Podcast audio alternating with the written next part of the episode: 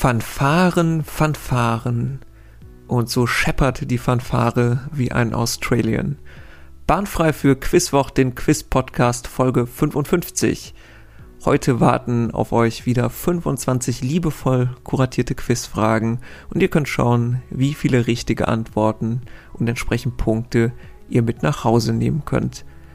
Heute im Angebot neben dem bunten Strauß Fragen zu Beginn, zum Warmquissen und den schwierigen Jackies am Ende. Eine Runde Wer bin ich, dann die dritte Runde, die nach dem Instrument benannt ist, das den Rock'n'Roll erst möglich gemacht hat, die Blockflöte. Was es damit auf sich hat, erfahrt ihr dann gleich. Und Runde 4 heißt heute eure Themen. Hat sonst eigentlich noch irgendjemand seit letzter Ausgabe ein Ohrwurm von einem Stern, der deinen Namen trägt? Ich hoffe es, dass ich nicht der Einzige bin. An dieser Stelle noch kurz der übliche Hinweis. Folgt diesem Podcast bei Spotify, Apple Podcasts und Co. Und auch über eine Be Bewertung sowie Feedback jeder Art freue ich mich, um den Podcast noch besser machen zu können. Entweder bei Spotify als Kommentar oder über den Instagram-Account oder per E-Mail an kontakt.quizwoch.de.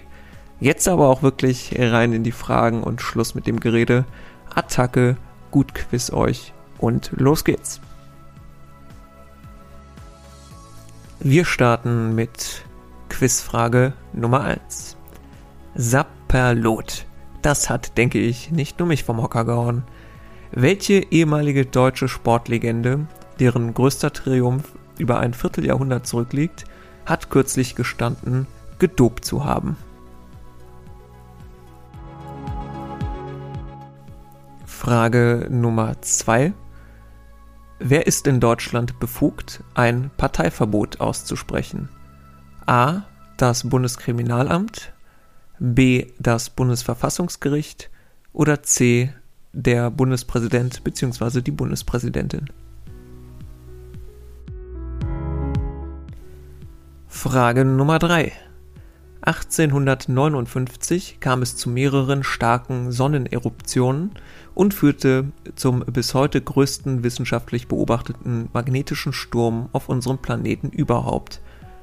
Was war eine Konsequenz aus dem starken Magnetsturm? A. Fische sterben in salzhaltigen Gewässern. B. Polarlichter waren in Rom zu sehen. C. Weltweite Waldbrände in Äquatornähe.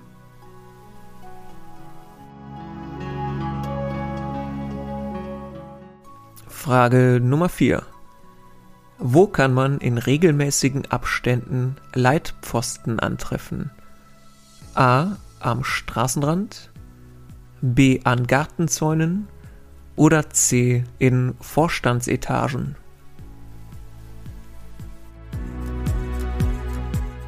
Und Frage 5 und schon die vierte Multiple-Choice-Frage, das ist auch die letzte, glaube ich, für heute. Als kleine Fächer sind an Hochschulen solche Fächer äh, bezeichnet, die nur wenige Professuren haben und dazu im Gegensatz zu Massenfächern wie Jura oder BWL stehen.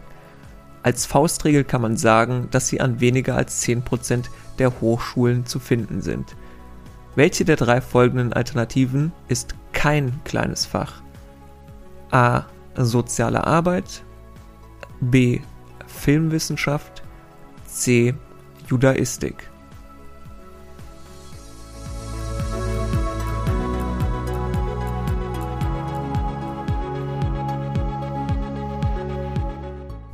Die Lösung der ersten Runde, Lösung 1. Der deutsche Sportler, der dann doch gestanden hat, gedopt zu haben, ist Jan Ulrich. Lösung 2. Parteien können einzig verboten werden durch B. das Bundesverfassungsgericht, bisher mit der rechtsextremen Sozialistischen Reichspartei und der KPD in den 1950ern zweimal so passiert. Lösung 3 durch die starken Sonnenwinde und die magnetischen Stürme auf der Erde 1859, das sogenannte Carrington-Ereignis, falls mal jemand fragen sollte, kam es B zu Polarlichtern, die bis Rom und Havanna sichtbar waren. Also Antwort B. Lösung 4.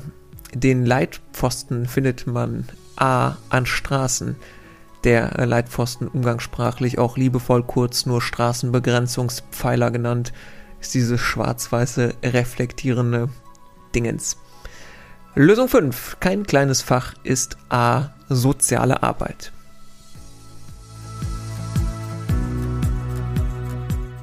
Äh, Runde Nummer 2 ist auch eine alte Bekannte, bereits schon in einigen Quizwochen dabei gewesen. Es ist die Runde Wer bin ich? Das heißt, ihr hört gleich äh, fünf äh, Fragen, die immer gleich sind. Wer bin ich nämlich? Ähm, vorgetragen aus der Ich-Perspektive, von der man dann darauf schließen kann, wer die gesuchte Person ist. Frage Nummer 6. In einem bedeutenden Jahr der deutschen Geschichte bin ich Ministerpräsident eines Bundeslandes geworden.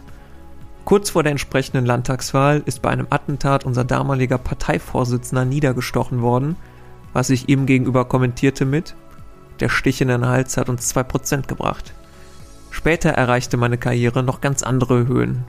Und damit meine ich nicht, dass meine Stimme maßgeblich in einem Nummer 2 Hit von Stefan Raab zu hören war. Und auch nicht, dass meine vermeintliche Gesangseinlage lange Zeit die Charts anführte. So, jetzt holen mir mal eine Flasche Bier, sonst spreche ich nicht weiter. Wer bin ich?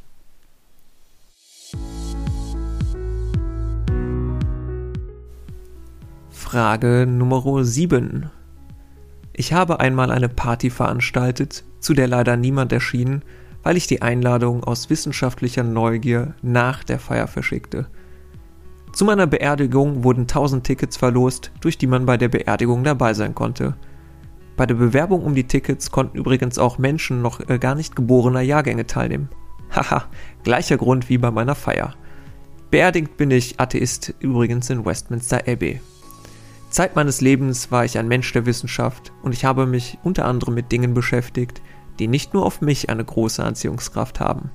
Im Fernsehen habe ich einmal bei Star Trek mitgespielt und bin dort der Einzige, der sich je selbst gespielt hat. Wer bin ich?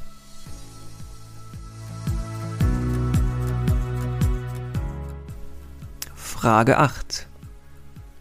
Einige meinen, ich hätte unzählige Frauen gehabt. Aber das stimmt nicht. Denn mein Diener Leporello hat mitgezählt, es waren nicht weniger als 2063. Meine ganze Misere fing damit an, als ich eine Frau vergewaltigen wollte. Ihr Vater funkte dazwischen, den ich dann umbringen musste. Er hat gekämpft wie Flasche leer, um es mit den Worten eines Namensvetters zu sagen. Merkwürdigerweise sprach ich genauso wie die Menschen um mich herum Italienisch, obwohl ich in Spanien war. In Spanien war? Ja, gerade bin ich an einem anderen Ort. Grüße aus der Hölle. Wer bin ich?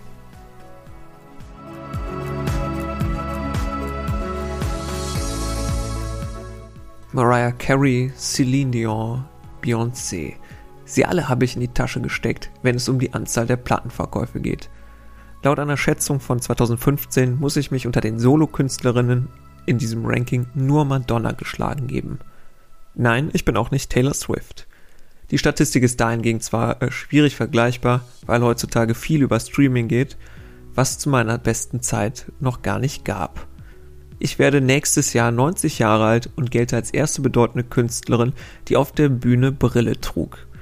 Dank meinem Sprachtalent war ich in den unterschiedlichsten Märkten erfolgreich. Ich hatte Erfolge auf Griechisch, meiner Muttersprache, Deutsch, Englisch, Spanisch, Italienisch und Französisch, aber auch ein bisschen was auf Japanisch, Hebräisch und Niederländisch war mit dabei. Wer bin ich?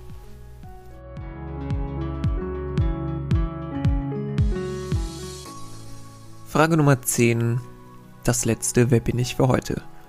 Meine ersten Schritte im Fernsehen ging ich als Moderatorin beim Musiksender Viva. Dann konnte ich als Schauspielerin Fuß fassen, angefangen mit dem Film Männerpension. Anschließend habe ich in Filmen mitgewirkt wie Resident Evil und dem Weihnachtsklassiker Tatsächlich Liebe. Zu der Zeit war ich liiert mit dem späteren Bond-Darsteller Daniel Craig. Sogar äh, einmal war ich für einen Emmy nominiert für meine Rolle als Margarete Steif in dem gleichnamigen Film. Bis vor kurzem hatte ich eine Handvoll Auftritte als Tatortkommissarin. Wer bin ich?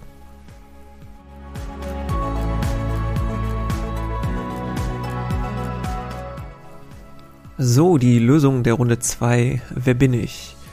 Lösung 6. Das war Gerhard Schröder. Lösung 7 gesucht war Stephen Hawking. Lösung 8. Der fiktive Charakter in der Runde. Don Giovanni aus der gleichnamigen Mozart-Oper. Susi hatte sich über Spotify etwas zum Thema Oper gewünscht. Ich hoffe, das war in deinem Sinne. Lösung 9, zweitmeiste Plattenverkäufe in dieser Statistik ähm, von den Künstlern, das ist Nana Muscuri. Wie gesagt, über diese Plattenverkäufen-Geschichte kann man sich immer streiten, aber insbesondere mit nächstes Jahr 90 und den ganz vielen verschiedenen Sprachen ist es eindeutig. Und zum Abschluss Lösung 10, da haben wir Heike Makatsch.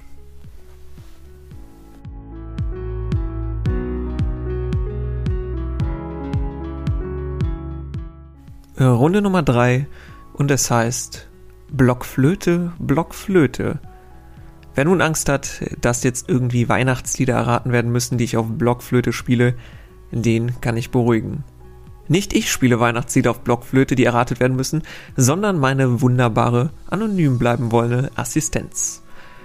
Schon einmal als äh, Vorwarnung bzw. Tipp, Wegen ansonsten drohender GEMA-Gebühren und so hört ihr ausschließlich Weihnachtslieder, die von Menschen komponiert worden sind, die vor mindestens 70 Jahren das Zeitliche gesegnet haben. Wer also auf Last Christmas in der Blockflöten-Version gewartet hat, den muss ich enttäuschen, denn George Michael ist leider noch nicht lange genug tot, hätte ich fast gesagt. Das klingt aber sehr schrecklich. Also schade, dass er überhaupt verstorben ist, jetzt nur im Kontext mit dem Urheberrecht. Ihr wisst aber, was ich meine. Und bevor ich mich weiter um Kopf und Kragen rede, los geht's, Frage 11. Welches Weihnachtslied ist es?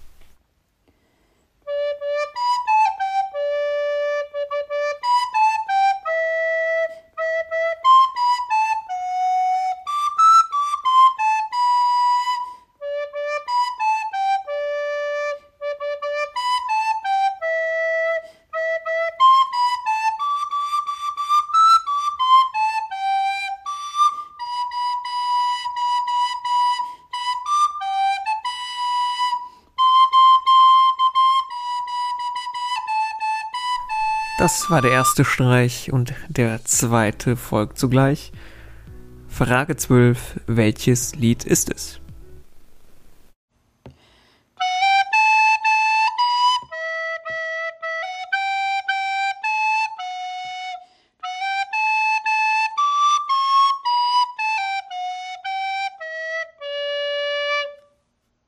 Wir machen direkt weiter. Frage 13. Dreht nochmal den Bass auf. Welches Weihnachtslied ist es?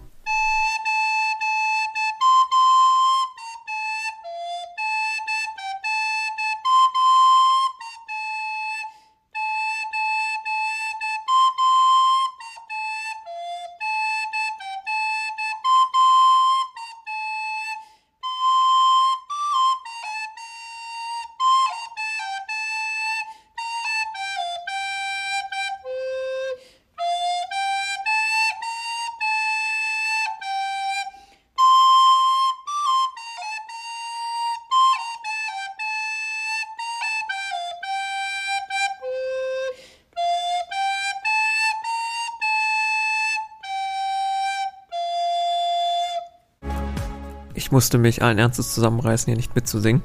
Ähm, weiter geht's mit dem äh, vierten Weihnachtslied. Und ja, wie heißt das gute Lied, was jetzt folgt? Frage 14.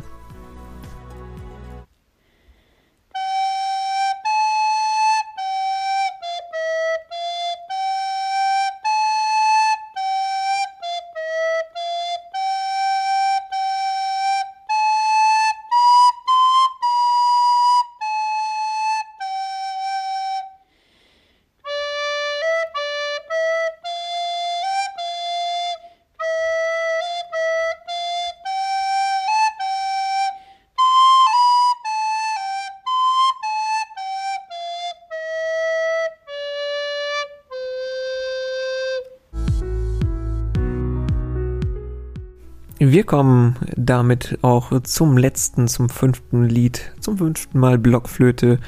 Ich möchte nahezu wertfrei sagen, wir begeben uns langsam auch in die Niederungen der älteren Weihnachtslieder. Also, Lied 15, wie heißt es?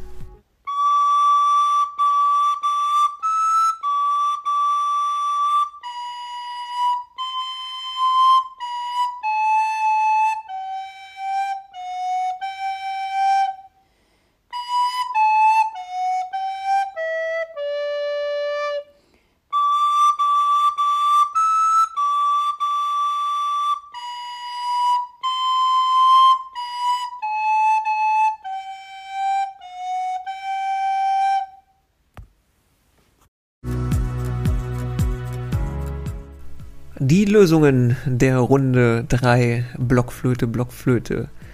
Nummer 11 war natürlich Jingle Bells. Lösung 12, ihr habt da gehört, Schneeflöckchen, Weißröckchen.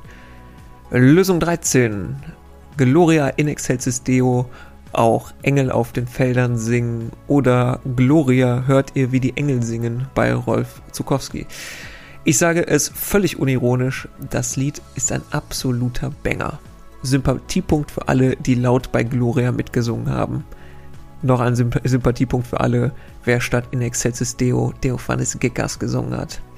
Lösung 14, auch ein Klassiker, O du Fröhliche. Lösung 15, das gute Stück heißt Es ist ein Ros entsprungen und hört sich meiner Meinung nach so an, als sei es für eine Teufelsaustreibung geschrieben worden. Wäre auch was für ein Weihnachtsalbum von die. Ach, lassen wir das. So, aber vor allem an dieser Stelle nochmal einen ganz, ganz lieben Dank an die anonyme Assistenz, die Blockflöten-Virtuosin, die das Ganze hier eingespielt hat. Vielen, vielen Dank.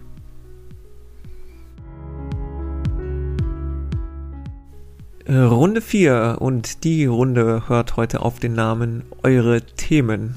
Und das ist nicht nur irgendein Name, nein, das Klemmerchen, was diese Runde zusammenhält, ist, dass es alles Vorschläge von euch sind, von Themen, die ihr einmal im Quizwoch behandelt sehen wolltet oder hören wolltet. Das waren die letzten Male ja schon immer einmal welche dabei. Wer auch einen Themenvorschlag hat, kann dies bei Spotify einfach unter der Folge schreiben. Ich versuche es dann zeitnah zu berücksichtigen. Also los geht's mit Runde 4. Frage 16. Der Nutzer Steph Me, ich hoffe, ich habe es richtig ausgesprochen, oder Steve Me, hm, hat sich etwas zum Thema Camping gewünscht. Und deshalb Frage 16. Welches Kofferwort, das seit 2016 im Oxford Dictionary geführt wird, bezeichnet eine luxuriöse Form des Campings? Frage Nummer 17 basiert auf einem Themenvorschlag von Maurice, ein sehr sympathisches Thema, wie ich finde, nämlich Meeressäuger. Und anhand von ein paar Fakten ist hier ein Meeressäuger gesucht. Also, welcher Meeressäuger ist es? Schläft anders als viele Meeressäuger mit beiden Gehirnhälften und steht dabei senkrecht im Meer. Das teilweise über 20 Meter lange Tier frisst mit seinem markanten Unterkiefer auch 10 Meter große Riesenkalmare und anhand der gefressenen Fische, die man in Mägen gefunden hat, kann man daraus schließen, dass dieses Tier mutmaßlich bis zu 3000 Meter tief tauchen kann. Also um welchen Meeressäugern, äh, Meeressäuger geht es hier?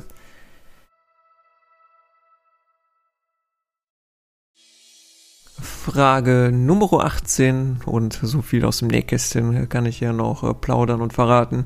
Mein einziger Kontakt mit der Sportart war bisher tatsächlich rein virtuell, damals auf der Playstation.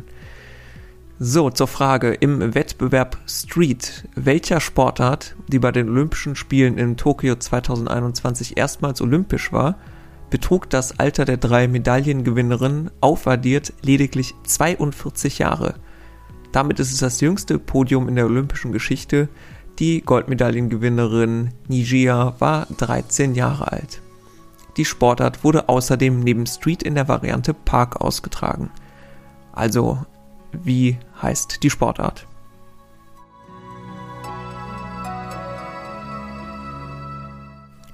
Frage Nummer 19. Der Themenvorschlag kommt von Julian und Viele Grüße gehen raus an die Ostsee nach äh, Rostock und äh, die Frage wirst du sicherlich äh, leicht beantworten können, aber er hat sich was gewünscht zum äh, Thema Hanse. Also, wie hieß ein Segelschifftyp der Hanse, der auch im Wappen des Fußballvereins Hansa Rostock zu sehen ist?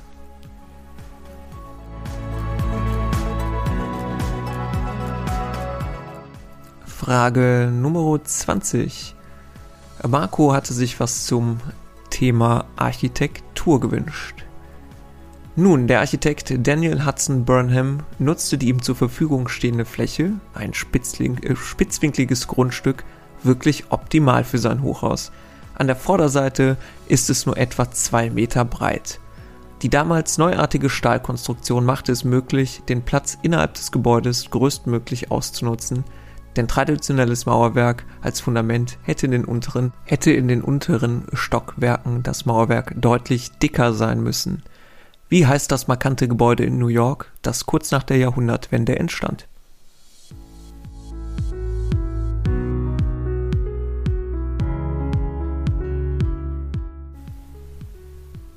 Damit sind wir bei den Lösungen der Runde 4. Lösung 16, die luxuriöse Variante des Campings, ist das Glamping, zusammengesetzt aus Glamorous und Camping. Definitiv schönes Thema, danke fürs Anreichen. Lösung 17, der gesuchte Meeressäuger ist der Pottwal. Fun Fact, größtes bezahnte Lebewesen der Welt. Lösung 18. Das ganz junge Podest bei den Olympischen Spielen gab es beim Skateboarding, also Skateboard. Jonas hatte sich eine Frage zum Thema Skateboard gewünscht, der ich hiermit äh, nachgekommen bin.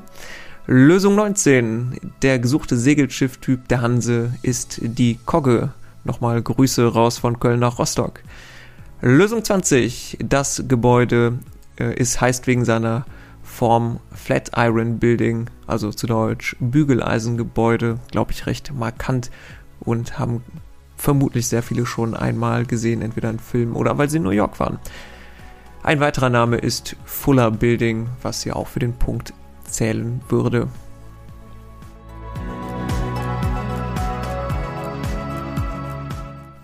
Runde 5 der letzte Block für heute und ich weiß, was es heißt, ihr wisst, was es heißt. Es sind die Jackies, die jetzt noch vor uns liegen. Fragen aus der Königsklasse, könnte man vielleicht sagen, im Schnitt. Etwas höherer Schwierigkeitsgrad. Frage 21. Wegen des weitreichenden Einflusses des Golfstroms ist der Hafen der nördlich des Polarkreises gelegenen Stadt ganzjährig frei von Eis. Dazu ist der Hafen der wirtschaftlich wichtigste für die Verschiffung des Eisenerzes aus dem schwedischen Kiruna. Der Hafen welcher norwegischen Stadt ist gesucht?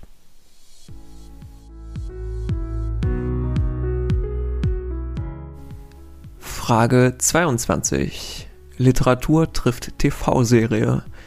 Der Nachname des Hauptcharakters aus der Krankenhaus-Sitcom Scrubs sowie des Chefarztes Dr. Kelso sind entlehnt aus welchem Roman des Schriftstellers Oscar Wilde?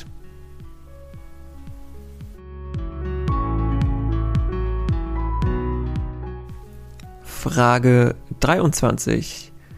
Der millionenfach verkaufte, umgangssprachlich Ente genannte Wagen ist ein Auto welches Herstellers?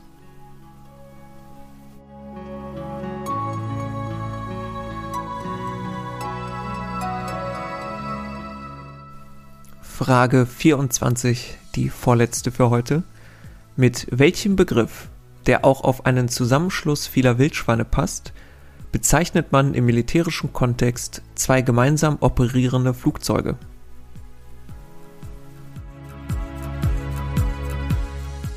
Zum Abschluss Frage 25. Welche Leichtathletin mit Schwerpunkt auf 400 Meter Lauf ist auch als Model tätig und hat auf Instagram mit über 4,5 Millionen FollowerInnen die mit deutlichem Abstand meisten unter deutschen Sportlerinnen.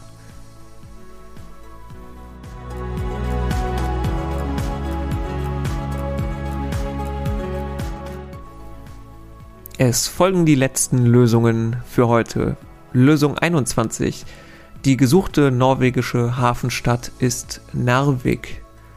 Lösung 22. Die Namen der Charaktere aus Scrubs, John Dorian und Dr. Kelso sind entlehnt aus dem Oscar Wilde Werk Das Bildnis des Dorian Gray. Erstgenannter vom Protagonisten, zweitgenannter von Lord Kelso, dem Großvater von Dorian Gray, die ein nicht einfaches äh, Verhältnis zueinander hatten. Ist auch der einzige Roman von Oscar Wilde, meines Wissens. Lösung 23. Ähm, die Ente ist ein Auto des Herstellers Citroën. Lösung 24. Zwei im militärischen Kontext operierende Flugzeuge heißen genauso wie eine Gruppe Wildschweine Rotte. Und Lösung 25, die meisten Instagram-Follower unter den deutschen Sportlerinnen hat Leichtathletin Alisa Schmidt.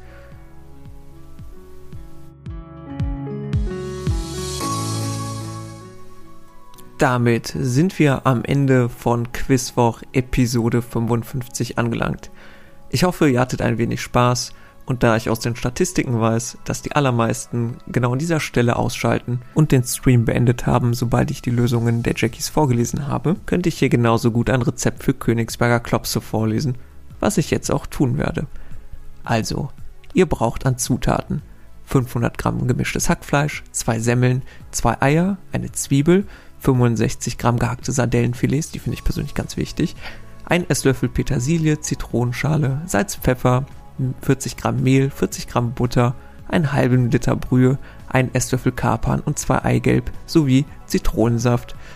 Und die sind dann auch schnell gemacht. Einfach das Hackfleisch mit den eingeweichten, ausgedrückten Semmeln, Eiern, den äh, fein geschnittenen äh, Zwiebeln, den Sardellenfilets, Zitrone, Salz und Pfeffer einfach zu Fleischteig verarbeiten, zu Kugelform und in kochenden Salzwasser gar ziehen lassen.